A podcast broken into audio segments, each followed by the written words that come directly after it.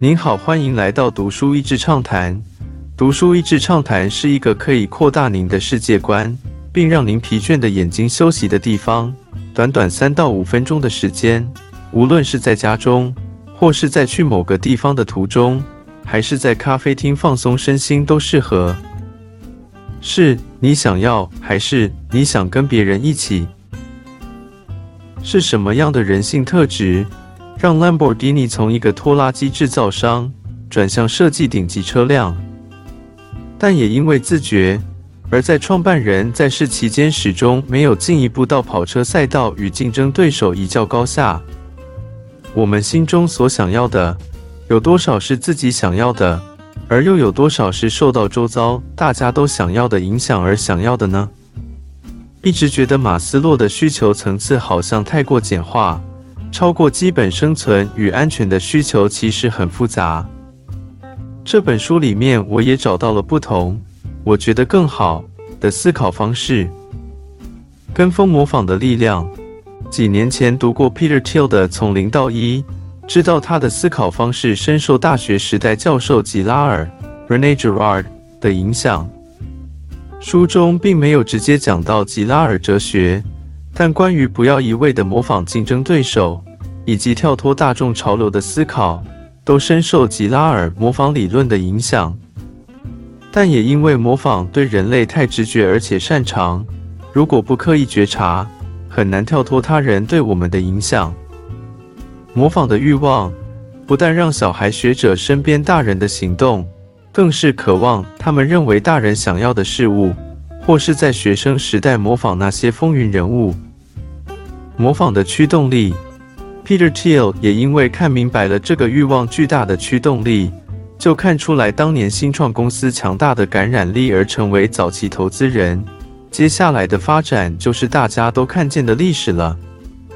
社群媒体让模仿变得几乎没有成本的扩张，名人效果更放大。随之而来的模仿竞争，似乎超过了鼓励多样化的发展。没有拘束限制的模仿，当模仿欲望往负面发挥时，就开始看到各种暴力行为。最出奇的就是嫉妒，本来满足的现状，已经比较突然就相形失色，或是原本想要的的事物，如果不符合社会主流，也很容易自我怀疑。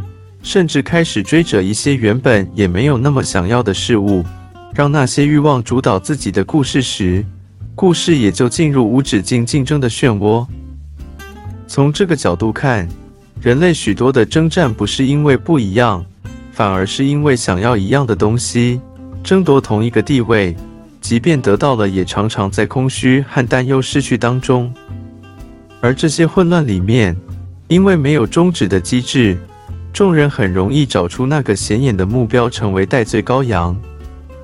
当第一个指控的人向他丢出石头，众人就纷纷跟进了，把高涨的张力发泄出来。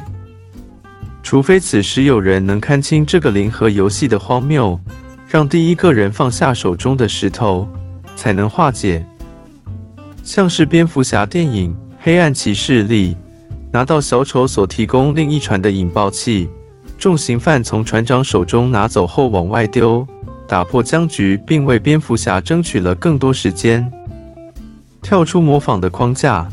所以，这个人性的观察点出了跳脱这个框架的可能。书中有一位米其林餐厅主厨，维持这个荣誉多年，虽然享誉国际，但觉察自己疲惫不已，甚至影响他创新的欲望和喜欢料理的初衷。他决定不要再追逐这个众人追逐的名誉，他要求米其林把自己从名单中撤销。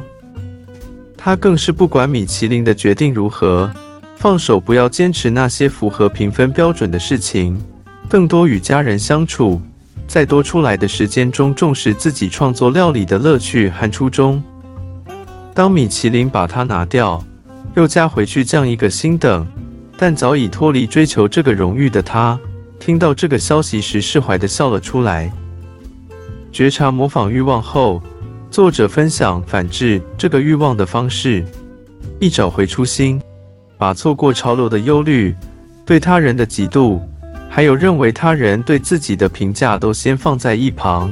你还记得自己做手中事情的初衷吗？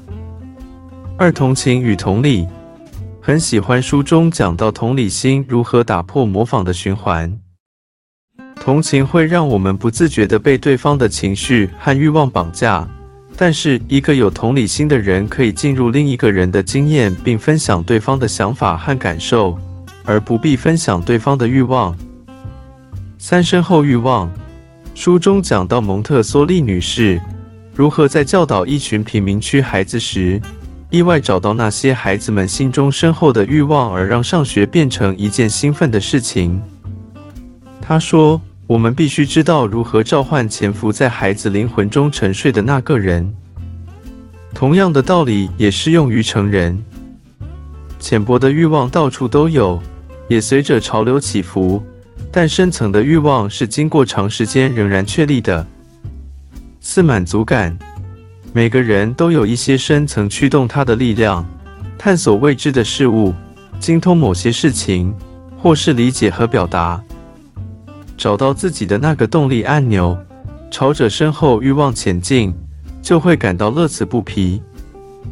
选择不效法世界的潮流，会不会是一种酸葡萄心态呢？我想，一个检视的方式，还是从人生的终点看回来。我最后是后悔错过那些潮流，或是他人的羡慕，还是我会后悔没有追求自己身后的欲望和不用他人认可的满足感？今天的内容就到此为止了，十分感谢大家收听《读书益智畅谈》节目。如果对我们的内容感兴趣，欢迎浏览我们的网站。d a s h e a s y 点 net 或是关注我们的粉丝团“读书益智”，也可以分享给您的亲朋好友。欢迎继续关注我们下一期节目，下次见。